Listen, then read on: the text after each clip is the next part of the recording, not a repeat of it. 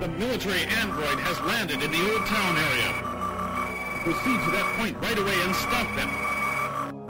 You are the last hope. Good luck. Ready, go! Se vocês tivessem que invadir um país, qual seria? Hum, Estados Unidos. Deve ser o mais divertido de invadir. Cara, cara louco. Eu invadiria o Canadá. Pô, o Canadá? Por que o Canadá? Não tem nada. É, quase ninguém liga pra ele, ele tá numa, numa, numa posição muito estratégica de tudo. Tu parece muito aquele povo do War que fica pegando a Austrália que ninguém quer. Pega a Austrália que é sempre alguma coisa. Você ganha aquele, aquele exército a mais. É, a história é sempre toda estratégia. Falando em War, eu passei o carnaval inteiro jogando War, cara, na casa de um colega meu. Foi divertido. Eu vi, eu vi a fotinha do Sebastian lá, todo sem camisa, fazendo aquela posição de cervejeiro clássico. E tu, invadiria qual, Vini? Vai, diria a Colômbia aqui do lado. Colômbia? É Colômbia por quê? Por causa das drogas? Não, não, por causa das drogas não. Por quê? Mais pela biodiversidade intacta lá. Legal. Daria pra fazer alguma coisa de preservação lá. hein? Pô, tu ia invadir pra ser bonzinho. Porra, se é pra invadir, invade a Costa Rica então, cara. Costa Rica é a maior biodiversidade do mundo. Já estão invadindo aí, cara? Já, já estão invadindo aqui com saco rifle na minha casa.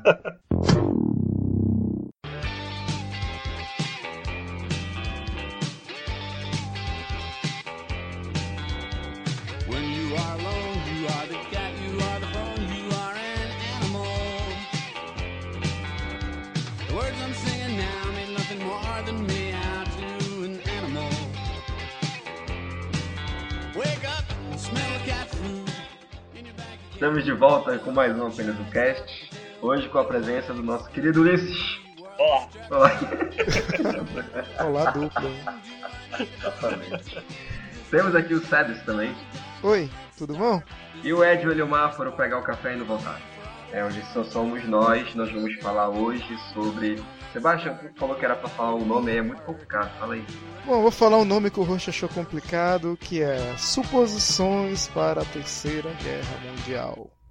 É que eu gostava mais do Terceira Guerra Mundial, era mais eminente, era mais forte. É, mas aí o, o Cauê Moura pode processar a gente por plágio, né? Então. Ei, a gente não roubou não, tá? Nossa pauta aqui tá há muito tempo o nosso tema já que com certeza, todo mundo vai acreditar na gente.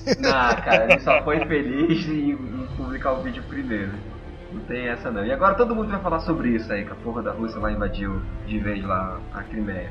Vamos tentar falar em uma hora o que o Cauê conseguiu resumir em seis minutos. Exatamente.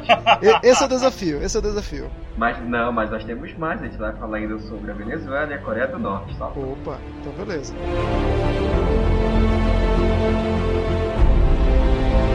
Bora, vamos começar lá para aquele pessoal que acha que o seu político é uma divindade. Para a Coreia do Norte, o Pyongyang. Então, o que, que aconteceu lá na Coreia do Norte? Eu acho que a, a grande questão é que lá, assim como, como na, na- na Ucrânia, a questão é basicamente que a Guerra Fria não acabou lá ainda, né?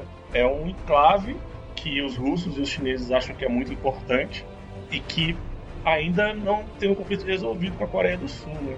Eu acho que deve ser um lugar muito maneiro de se visitar a Coreia do Norte. Cara, teve um, um programa, acho que foi da National, do History, um repórter americano ele foi pra Coreia do Norte e ele propôs a seguinte ideia: como seria um turista normal, um turista nos moldes ocidental visitando Coreia do Norte? Os coreanos, né, os norte-coreanos descobriram que ia ter um, um jornalista, no caso americano estrangeiro, visitando o país dele, e eles montaram todo um aparato para maquiar mesmo as mazelas, é, Caraca! a rua sempre estava sem trânsito, sem tráfego, as pessoas pouco falavam com ele, tentavam entrevistar as pessoas, falavam coisas amenas, nunca falavam sobre o regime. Ele ainda tentou perguntar, mas aí, como é que é a vida aqui?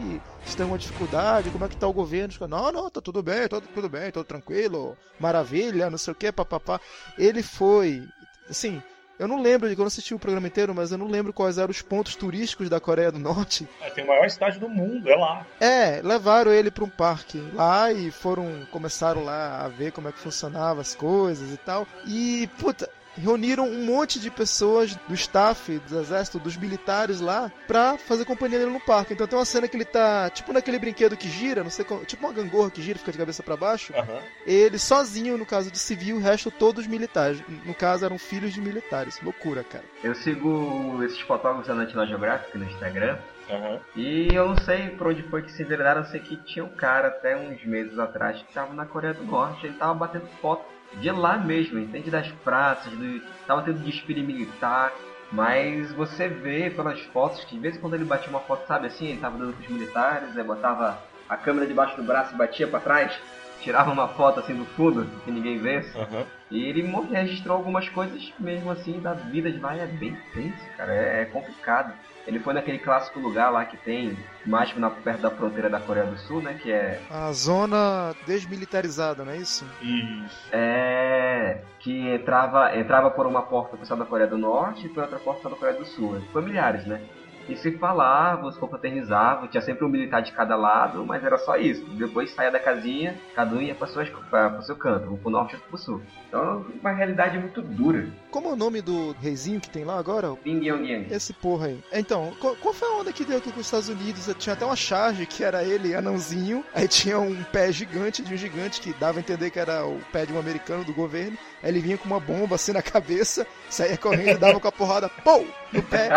Aí não acontecia nada, a bomba quebrava, ele olhava pra cima, aí ele voltava e ficava emburrado no canto. O que, que aconteceu, cara? A Coreia do Norte desafiou os Estados Unidos? Que porra foi essa? É, assim, na verdade, eles ameaçaram explodir uma bomba, né?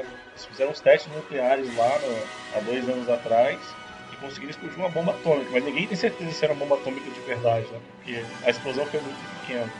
É. E eles compraram essa tecnologia lá da, da Rússia. Que armamento não tem o símbolo da Rússia, né, cara? Me diz. que parte do mundo não tem o símbolo da Rússia no armamento? Até a gente tem armamento russo agora, a gente comprou as paradas pra Copa do Mundo, que são da Rússia, que são aqueles canhões gigantes pra derrubar aviões. Naquele filme Senhor da Guerra, não sei se vocês já devem ter visto com Nicolas Cage, ele fala que a Rússia, a matéria de exportação da Rússia são poetas suicidas e armas da Guerra Fria. Só isso que os caras têm pra exportar e tem muito. E gás. Gás. Gás. Não, dizem que o país em si é, é rico pra caralho, né, bicho? Mas assim, é, é um país muito estranho, velho, assim, a Rússia. Eu admiro eles pelo, pelo lance que eles têm da cultura, da, da história deles, Segunda Guerra Mundial e tudo, mas, sei lá, eu não ia querer morar lá não. Pô, mas eu admiro a Coreia do Norte também, cara. Tem que ter muita coragem, ou tem que ser muito estúpido pra poder peitar o mundo inteiro como eles estão peitando. Porque assim, pô, tem muita fome lá, mas muito por causa do embargo mundial, que ninguém faz comércio com eles, né? É. E o cara continua peitando, continua fazendo o que ele quer. O cara ameaçou bombardear o Japão, pô. Caraca. O ca- o cara é louco. A grande merda lá do- dos Estados Unidos é que ele tava ameaçando jogar uma bomba, lançar mísseis de Longo alcance. longo alcance na Coreia do Sul. Só que a Coreia do Sul faz parte lá da ONU, tudinho, então é aliada dos Estados Unidos. Então, se a Coreia do Norte atirasse na Coreia do Sul, querendo ou não, pela, pelos tratados, os Estados Unidos poderia, se a Coreia do, do Sul pedisse, vir junto, entendeu? Na manhã que, ó, vamos, esse cara me atirou, vou chamar os meus amigos aqui e vou dar um pau nele. Essa era a grande coisa. A Coreia do Norte tava falando, eu vou atirar, eu vou atirar, e o bomba atira, atira, pô. Ele, vou atirar, eu vou atirar, eu vou atira, atira. E não atirou. Ficou só no papo. A Coreia do Norte tem algum aliado forte, poderoso? Tem a China. Mas é aliado mesmo ou é aquele irmãozinho menor que fala, não, vai lá, arruma as tretas? Não, é aliado mesmo. Tem acordos entre os dois. Se, se alguém invadir a Coreia do Norte, a China tem que entrar no conflito também. É, é É tenso. A gente descobriu o irmão mais velho deles, É assim, ó, é Coreia do Norte e Coreia do Sul, Estados Unidos e China. literalmente. A China, a Coreia do Sul, é como se fosse uma cortina de ferro para eles também, né? Porque é uma defesa de, de alguma invasão ali pela península da Coreia. Existir a Coreia do Norte é muito importante para a China do ponto de vista geopolítico. E é por isso que eles são aliados muito fortes da Coreia do Norte. Além da Rússia também. Deixa eu te fazer uma pergunta, é, Ulisses. Coreia do Norte é comunista, né? Sim, eles dizem que são, né? Eu, eu creio que o governo comunista é o que mais se adequa ao que o louco lá do Pyongyang diz. Porque se você buscar aí no computador a história dos governantes da, da Coreia do Norte, vocês vão descobrir, se eu não me engano, não sei se é o pai ou é o avô do Pyongyang, que diz que ele veio do céu, descendo numas luzes, é um povo meio louco, velho. É milenar isso. Ele se trata como meio divindade. É, mas eu acho que isso é muito stalinismo mesmo.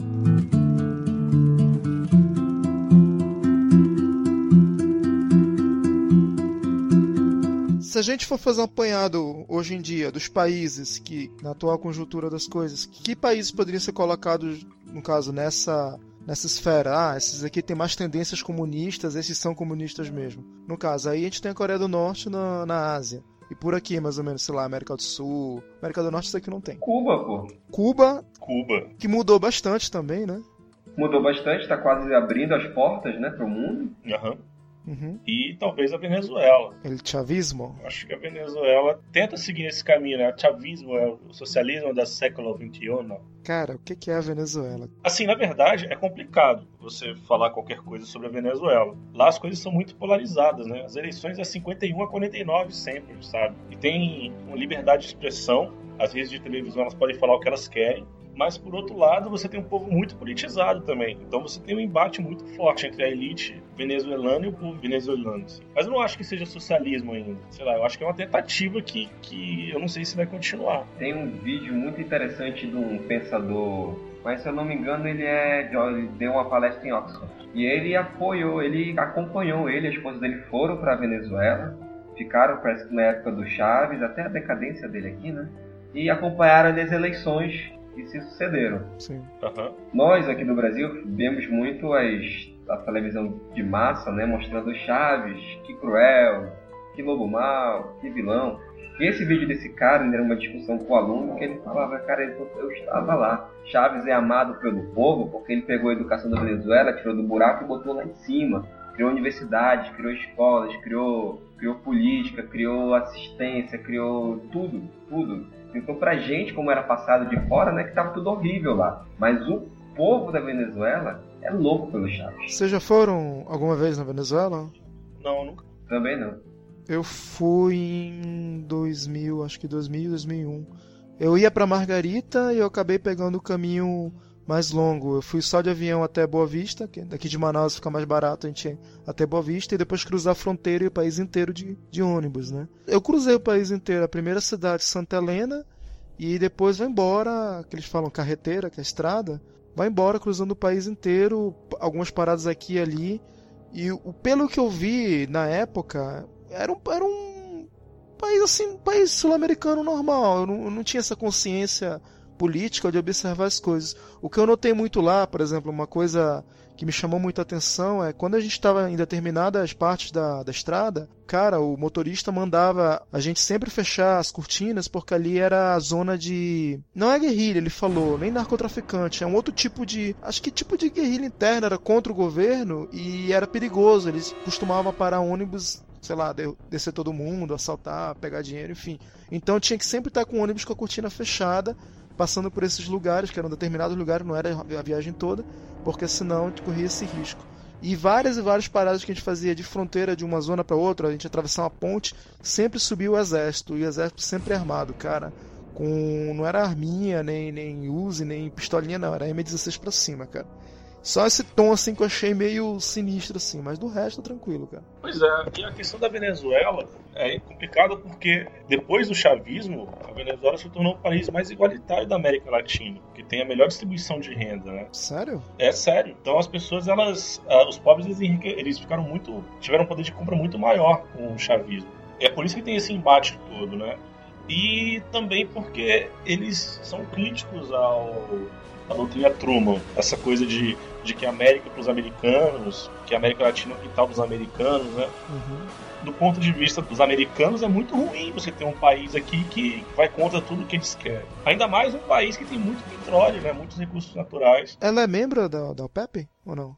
Ela é membro da OPEP. É o único latino? Tem a maior reserva de petróleo do mundo. Nossa, cara. Maior até do que a da Arábia Saudita. E aqui do lado, né? Por isso que para os americanos é tão importante uma Venezuela estável, quer dizer, estável do jeito deles, né? Seja uma Venezuela que, que facilite as coisas para eles, que venda gasolina barata. Mas ela é um, é um país que, no caso, pode chegar a em um determinado momento, acho que não na parte na época do Chaves, mas agora, atualmente, daqui para frente, chegar a querer se sitiar, querer se desvencilhar de alguma maneira, ou até querer partir para força bruta? Você acha que tem esse perfil o país, ou apenas algum tipo de bravata que o governo tenta mostrar? Tu tá perguntando se ele vai pra guerra? Teve agora, se não me engano, seis meses atrás, apareceu uma notícia, vários veículos de comunicação, que o Brasil finalmente escolheu de onde eles iam comprar os caças dele. Sim. Ele tá mudando a frota, ele tá aposentando os Mirage e escolheu os caças suecos. Tava na, na concorrência. Os suecos, os americanos e os franceses. Os americanos eram muito. eram os mais completos, mas eram muito caros, muito fora da realidade. Os franceses eram eram até um pouco mais baratos, só que não tinham tanta autonomia de voo. Os suecos eram muito abaixo no preço, também não tinham muita autonomia de voo, porém eles tinham a proposta de você desenvolver tecnologia. E acabou acabaram optando pelos suecos. Mas o que chama a atenção disso é que nessa matéria falava que a Venezuela já tinha feito essa compra, tinha mudado toda a frota dela de caças e atualmente ela seria o único país da América Latina com poder a poder sitiar todo o espaço aéreo da região. Tipo, nem o Brasil conseguiria bater de frente com ela se ela decidisse, falou, vou fechar essa porra, eu vou dominar aqui pelo ar, ninguém vai mexer e pronto. Mas eu acho que isso é mais defesa, cara. Ele não bate de frente no ar, mas o Brasil tem muito mais contingente. É a mesma coisa em relação à Ucrânia e à, e à Rússia, entendeu? Então o Brasil, mesmo com os super tucanos daqui do, de Manaus, né?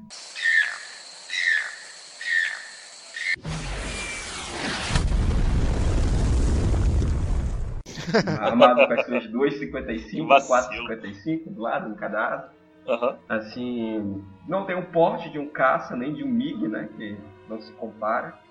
Mas se botar no, no tabuleiro mesmo, assim, tipo, a Venezuela é como se você fosse um ser humano na frente de uma tribo de índios armado com um nove inimigos contra 30 índios com arco e flecha, entendeu? Não, pera aí, acho que também não é assim não, cara. Se tu for colocar a Venezuela, tudo bem. Pro Brasil, por questão de contingente, beleza. Mas pra outros países, por exemplo, a Argentina, cara, a Argentina tá sucateada, velho. Ah, Porra, que outro país teria mais aí? é, não, é porque tu disse que ele fechava nem o Brasil conseguiria. Você acha que o Brasil conseguiria, não pelos meios aéreos só. Pelo ar falaram que não. Eles afirmaram que não, que os aviões que eles tinham comprado, sabe Deus, acho que devem ter sido MiGs, né? Imagino. Aham. Ah, Era, tinha uma tecnologia, uma autonomia, armamento, tudo que era muito superior a qualquer caça que tivesse operação aqui na região. Isso é importante, né? Eu acho que o que por que, que os americanos têm tanta, tanta bronca com o Chaves, né? Porque que se imagina a seguinte situação.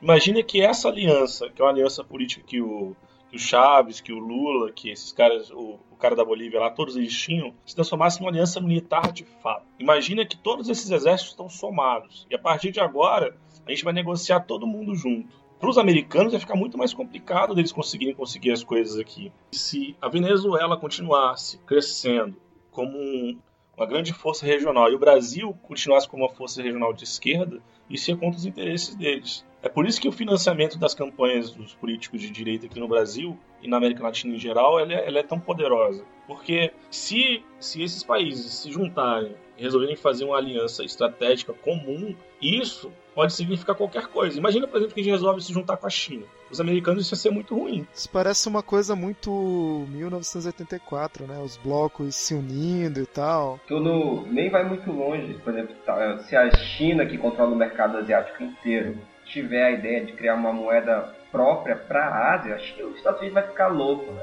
A China, hoje em dia, ela, ela é, o, é o- a fábrica do mundo, né, cara? Aham. Tudo é lá. O Brasil já fez um, um pacto. Como é o nome daquele pacto? Não consigo lembrar. São série de países que se juntam para se ajudar economicamente sem usar o FMI. Eu esqueci o nome. É, sempre, eles sempre tentam se manter os países é, equilibrados. Eu não consigo lembrar. Se eu lembrar até o final, eu falo. aí. Agora, se o que o Luiz falou é verdade. Se o Brasil, a América, do, a América Latina inteira aqui, ou então pelo menos mais de 50% dela, resolve se juntar e vamos formar aqui uma economia, vamos juntar o exército, o negócio fica sério. Olha só, eu acho que a minha crítica é muito mais a Dilma. Porque olha só, o Lula ele conversava com a África, conversava com a América Latina inteira. Ele estava querendo aglutinar um grupo político em torno do Brasil. E querendo conversar junto com esses grupos, entende? Essas relações sul-sul eram muito importantes há, há um ano, dois anos atrás. E agora, agora com, com toda essa. Com a morte do, do Chaves e com a saída do Lula, isso se tornou muito mais fraco. E é por isso que a nossa economia talvez esteja mais fragilizada hoje do que estava no passado. Mas como é que você acha que. Como é que você vê isso, essa posição de um país como a Venezuela? Que você acha que. Tem muita coisa pra gente pela imprensa e ninguém tá lá de fato para saber se é verdade. Mas pelo que vocês veem pela imprensa, o que, que vocês acham? Vocês concordam com o que tá acontecendo lá? De tá praticamente num clima de guerra civil, tá, tá sitiado o país, vive tendo confronto nas ruas, enfim, nas estradas? Cara, concordar ou não concordo, né? Mas quando você cria atenção, ela acaba acontecendo de alguma maneira. A violência ela acontece porque a tensão ela se torna insustentável. Então, pô, você tem a elite que ganha dinheiro, mas ela está com menos poder. E você tem os pobres que ganharam poder e não querem perder esse poder. E aí tem essa tensão para ver quem é que vai ficar com poder. Quando tem a tensão, tem a violência. Infelizmente, a violência está acontecendo lá, ninguém quer que isso aconteça. E talvez o governo venezuelano não esteja conseguindo lidar com isso da maneira correta, sabe? Mas é uma coisa que é natural. Acontece lá, está acontecendo na Ucrânia agora também. Meio que eles estão tendo a revolução deles, né? É. É hora de, quando o Brasil teve as deles aqui, é hora de aquele país que é, era tão, é tão pobre como muitos daqui da América Latina, estão indo pra frente a gente está acompanhando é, um, é nada mais nada menos uma coisa que já teve no Brasil, histórica, e voltei a história dele. É, se a gente for parar para ver, cara, o Chaves é o Vargas da Venezuela. Boa definição. É exatamente isso. Ó, o nome do acordo econômico lá é o Chipre. Chipre. Acordo de Chipre, que reúne os bancos da China, Brasil e não sei lá mais o que que eu não consigo lembrar de cabeça.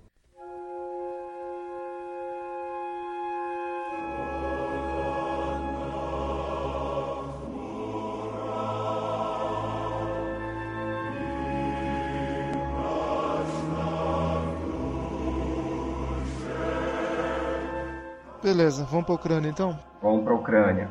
É Ucrânia, Ciméria e, o, e, e já a União Soviética, já olha. Tempos... União Soviética é. não existe mais, né? Exatamente, tempo, tempos saudosos. É, a Rússia. É, bons tempos. mas olha só, eu acho que tem uma coisa que talvez vocês não saibam, mas a Rússia como país, ela nasceu na Ucrânia. Ah, é? O primeiro estado conhecido como Estado russo era chamado Principado de Kiev. Hum. Então, uma relação assim meio de pai para filho que tá acontecendo ali também. Mas o que tá acontecendo lá, de fato? Resumindo a história, existia a Ucrânia, quando a, terminou a Segunda Guerra Mundial, lá a mãe russa quebrou, né? Uhum. A Ucrânia declarou a independência. Em 91. O país em questão de lá, né? Que é a Ciméria. Maltiro! Era dos russos. A Crimeia. Ciméria do Conan. perdão, perdão. A Crimeia era dos russos, né? Até que subiu o czar de origem ucraniana, era meio misturado, e ele deu para a Ucrânia como no seu aniversário de 300 anos, deu esse pedaço para a Ucrânia. Uhum.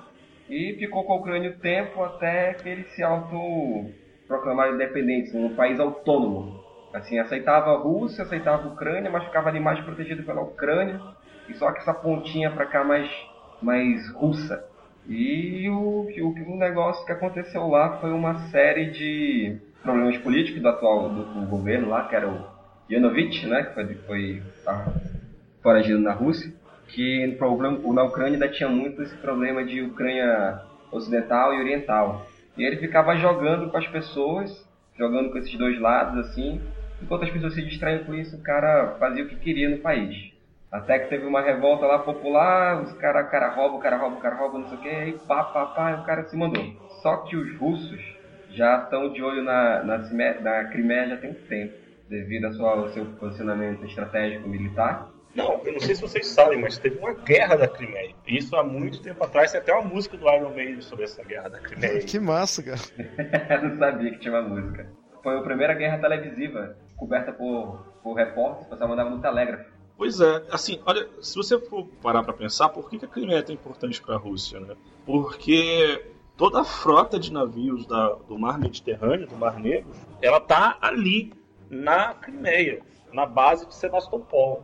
Então, se eles perdem a influência que eles têm em cima da, da Ucrânia, eles perdem também essa base que é muito importante para os russos, né? Porque com essa base eles controlam todo o Mar Negro. E o Mar Negro ele é, ele é muito importante para eles porque é fonte de vários recursos naturais para a Rússia. E se eles controlam a entrada do Mar Negro, se eles controlam a península da Crimeia, se eles controlam a Crimeia toda, estrategicamente é muito importante para eles. Então chegou num ponto o seguinte: se a Rússia perde a influência que ela tem sobre a Ucrânia, a OTAN ela pode ameaçar a Rússia do jeito que ela quiser. Porque a qualquer momento a OTAN pode tomar a base de Sebastopol. E aí os russos eles não vão ter a principal base naval que eles têm no Mar Negro. Mas a confusão toda que a gente chegou nesse estado agora de tensão máxima Uhum. foi porque a Rússia ela, ele entrou com tropas dentro do território da Ucrânia. Qual foi a justificativa para isso? Ué, a Crimeia ela fez um referendo lá que, bom, de acordo com o direito internacional, ele é ele não é aceito, né? E ela decidiu que agora ia ficar do lado da Rússia. Uma região de dentro de um país autônomo ficou de lado de um país vizinho. Pois é, isso é uma coisa complicada. A primeira vez que uma região autônoma resolveu sair e deu merda foi na Guerra Civil Americana. Desde então as pessoas falam, ninguém pode sair sem autorização de todo mundo. E eles meio que a revelia do povo ucraniano do resto do país, né? Não sei se paraenses estavam querendo fazer uma coisa assim nesses dias.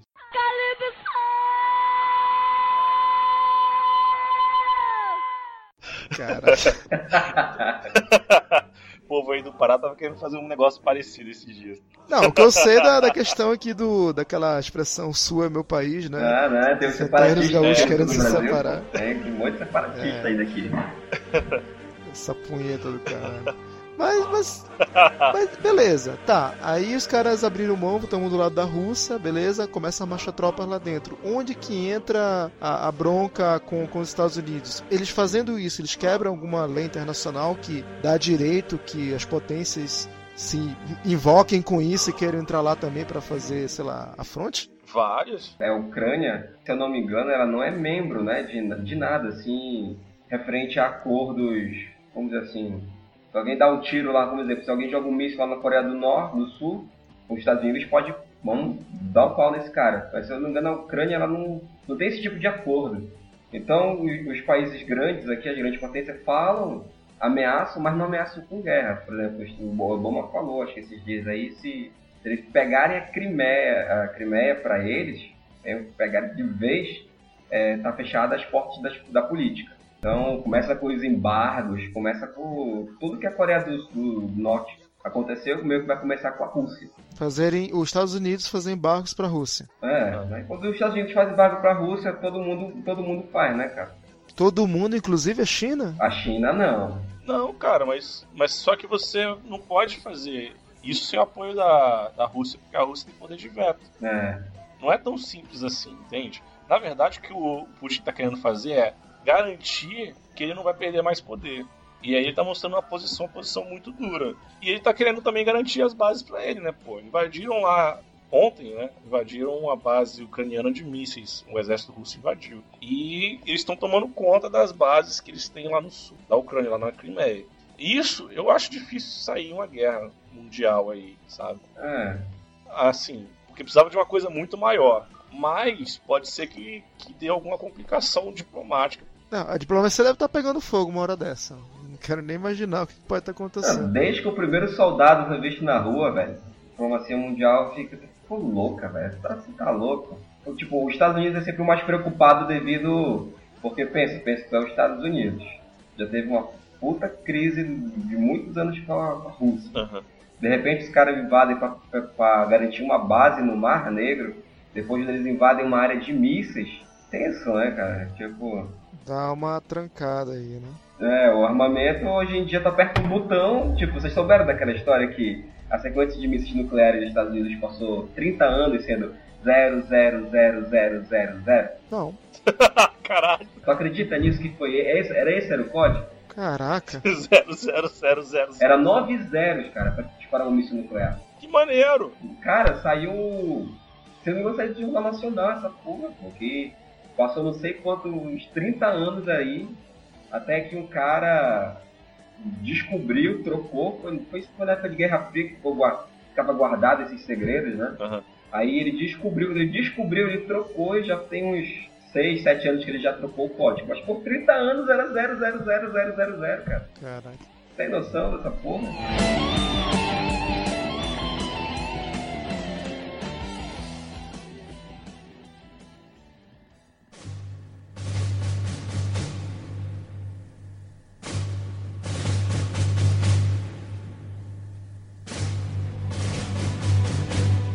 Fazendo um- uma espécie de exercício de suposição daqui pra frente, tudo bem, o Ulisses já deu a opinião dele que acho que não vai dar. Não vai dar em nada, digo, no caso no que tange a, a uma guerra, estourar uma guerra aí. É uma guerra mundial. acho Não vai acontecer, mas fora isso, o que, que vocês acham? Hoje em dia, no mundo, em que região vocês veem que pode ser, pô, não, aqui é um senhor barril de pólvora, que se der uma faísca aqui, com certeza vai, vai voar merda pra todo lado e as grandes chances de dar merda. O que, que você acha?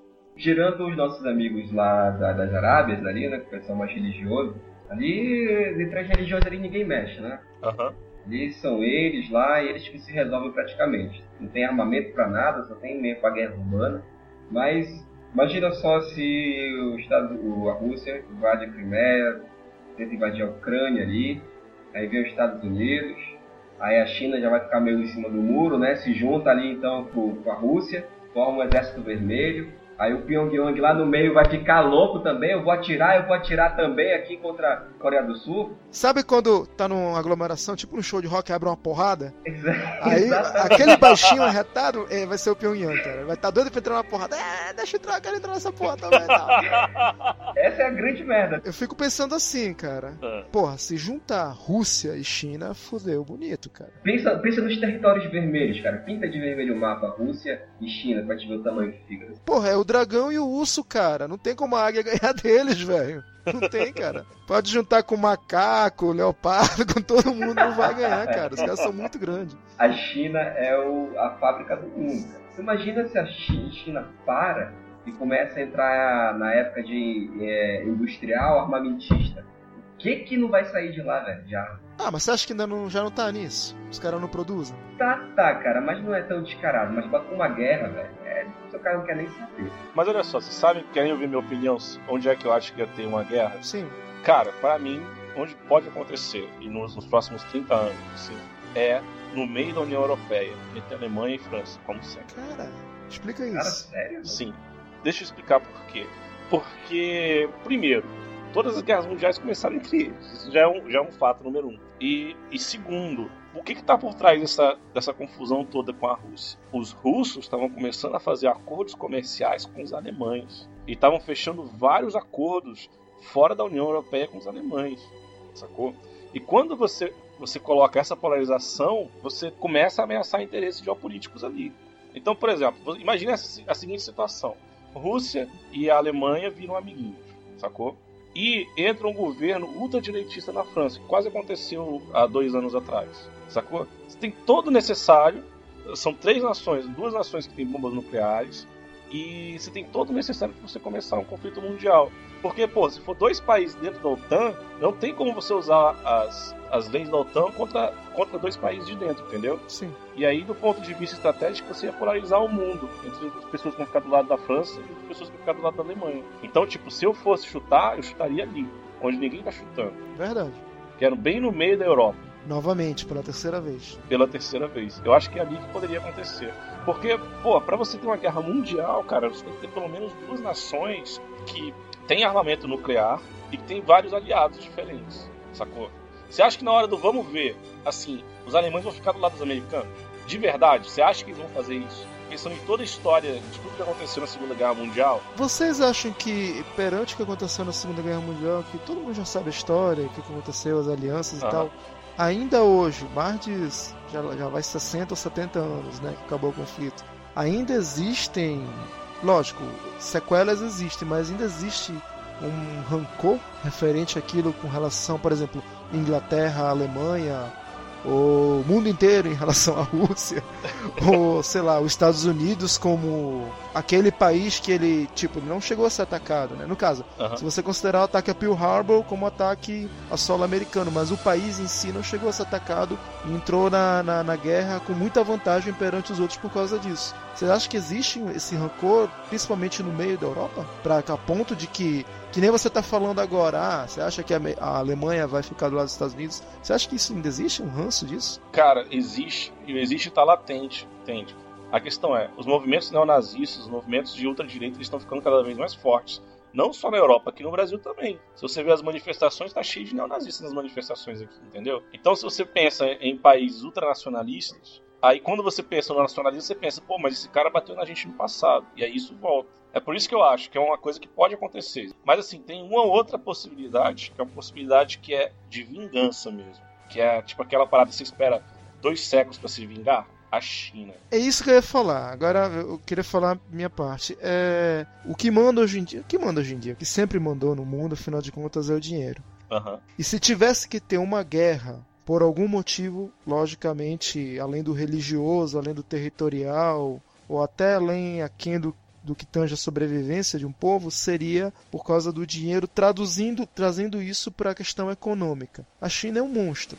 E é até irônico a gente pensar que durante tantos anos, tantos séculos, até milênios, ela fez questão de se isolar do mundo. Uhum. Tipo, como se fosse é, naquelas lendas que, ah, existe um monstro, mas ele tá dormindo, existe um monstro, mas ele tá preso. Não vai lá, não mexe com o monstro, não ele acorda. E os caras foram lá, cutucaram, cutucaram, cutucaram e o monstro acordou. Quando tu se refere assim, tu tá dizendo que a China em si, depois de tudo que aconteceu com ela, ela guarda o rancor e tá ali planejou seu plano maligno pra. Não, não, não tô falando isso. O monstro tá ali, ele tem noção do poder dele, mas ele acha que até por ter noção do poder dele, ele se isolou e ele ficou isolado do mundo. Tem a história do que era a China, ela se isolou. Se você for estudar a história do mundo, quando os europeus estavam rastejando ainda, eram praticamente no Neandertal, a China já teve estava anos luz na frente. Nossa, Sempre foi um império muito avançado. Dizem até que eles conheciam a América milhares de séculos antes, né? Conheciam, pô. Mas enfim, não é esse no ponto. O que eu tô querendo dizer é o seguinte: eu acho que se fosse ter uma guerra, vai haver algum conflito armado que justifique acontecer uma guerra mundial, uma terceira guerra mundial, teria a ver alguma coisa com a China, com toda certeza. Ou ela chegar a um ponto que ela não tem mais como suprir a crescente população dela e ela começa a ameaçar as regiões próximas a ela, ou que ela domina praticamente todo o comércio mundial, que não está muito longe de acontecer, entendeu? Que ela se torne um, um monopólio ao ponto de, de, ameaçar a integridade de outras Sim, nações entendi, entendi. e as outras nações terem que fazer alguma coisa para frear isso. E ela simplesmente falou: não, agora que eu tô agora por cima da onda, vai ser do meu jeito e quem quiser que venha me encarar. Eu acho que não acontece não. Eu acho que antigamente era muito fácil fazer guerra, cara. Qualquer coisinha lá mandava esse exército. Hoje em dia as guerras elas são resolvidas na caneta e papel, cara. E, tipo, a China tem um grande controle populacional, justamente por causa disso. Assim, se tu tem um filho na China, seu filho tem tudo, tem educação, tem médico, tem, tem meio que por conta deles, entendeu? Assim, né, deve ser grande coisa, mas o governo ajuda. Tu tem dois filhos, o segundo sem autorização do governo, tu perde tudo, tu perde meio que esses benefícios. Então eu, eu não acredito que a China assim entre por si só em guerra, porque cara, chinês ele pra que, que eu vou entrar em guerra enquanto ele pode estar montado num, num montanha de grana? Pois é, mas cara, tem uma questão histórica aí, cara. Eles têm um ressentimento enorme com o Ocidente, sabe por quê? Por causa das guerras do ópio no século XVIII, Tem XIX. até um filme sobre isso, né, Ulisses? Tem- eu lembro que tem um- Tem. as tropas holandesas entrando, as tropas americanas entrando, as tropas inglesas entrando. Eles andavam armados com tipo umas cimitarras e tal. Mas assim, o que, que, a, o que, que a Inglaterra fez para acabar com a China? Ela a- obrigou a China a abrir o seu, As fronteiras. seus portos para os ingleses, né? E fa- obrigando a China a fazer comércio. E o que, que a Inglaterra levou para a China? Inglaterra levou o ópio para a China. Começou a vender ópio para os chineses. E aí começou a ter uma, a ser uma coisa generalizada esse comércio de ópio com os chineses, sabe? Então, é, isso quebrou a economia chinesa e quebrou o império chinês. Então eles têm um ressentimento muito grande com os ingleses, muito grande com o Ocidente por causa disso, sabe? E isso você vê, por exemplo, no discurso do Mao Tse Tung, logo depois da Revolução, que um dia a China ia se levantar para poder se vingar. Eu concordo contigo que realmente hoje fazer uma guerra mundial é muito difícil e tal, e tal, e tal, e tal, e tal. Mas a gente está caminhando para uma maneira de fazer guerra que não depende mais das pessoas. Hoje você já começa a fazer guerra com drones, entende? Sim, com, com máquinas e tal. Então o- a, a parte humana está sendo cada vez menos importante. E a parte tecnológica cada vez mais, sacou? ok. Essa parte que falou dos drones aí, eu lembrei que eu descobri recente isso, que tem uma lei nos Estados Unidos que é proibido drones no, em solo e em terra, né? Sendo que os caras usam torta direita aí nos países fora dos Estados Unidos, né? Na guerra, nas guerras. Uhum. Eu acho, acho interessante. Eles proíbem algo que eles sabem que é altamente. tem uma potência enorme de, de bélico. Aham. E mesmo assim usam descaradamente nos países a qual eles estão em guerra. Ou nem estão em guerra, né? Os caras usam drone, sei lá, do. Paquistão, que não estão em guerra. Contra qualquer pessoa. Eles podem bombardear a gente aqui agora e ninguém vai nem saber. Vocês lembram daquela série The West Wing? Que era sobre política nos Estados Unidos? Eu já ouvi falar, mas eu nunca vi. É, é, é uma série dos anos 90, mostrava desde o cara sendo reeleito, eleito presidente dos Estados Unidos e a campanha dele, os perrengues que eles passavam, meio que andava de acordo com a situação atual política dos Estados Unidos, sabe? E tem uma parte que eles não sei o que fazer, né, dentro do, do- da Força Aérea 1, e eles resolvem jogar o War.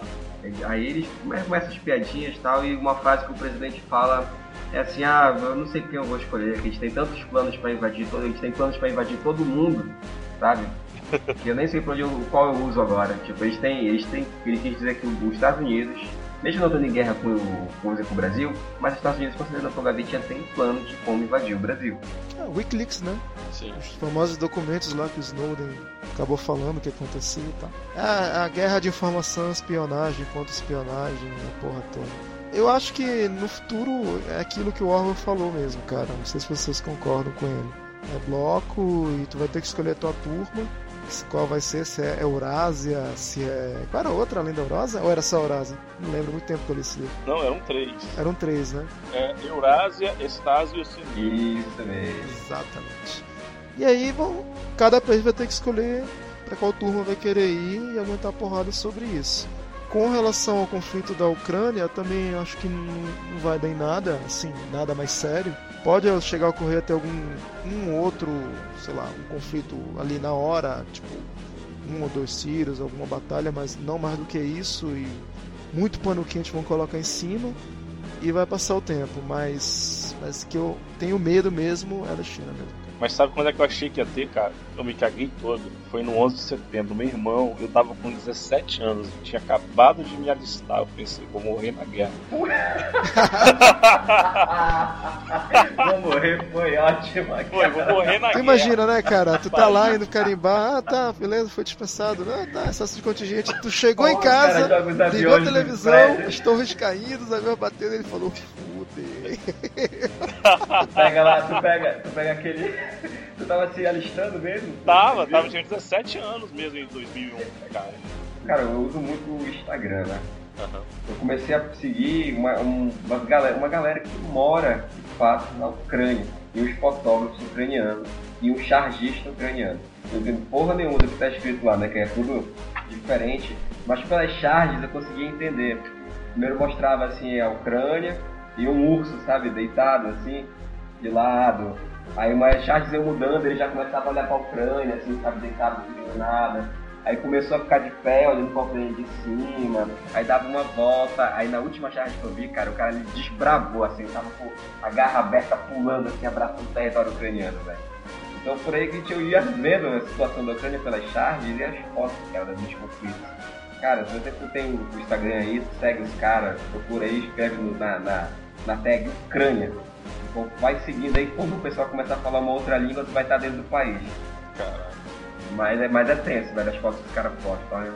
As charges então são espetaculares. Tem umas que é de contexto mundial que você entende, mas vale a pena você conferir.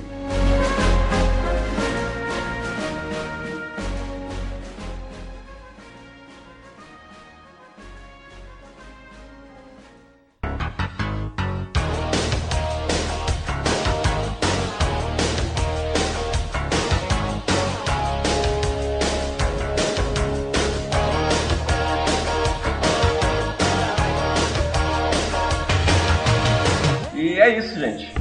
Só diz aí, Sebastião, nossos e-mails. Bom, nossos e-mails. Nosso e-mail, né? A gente não tem dois e-mails, cara.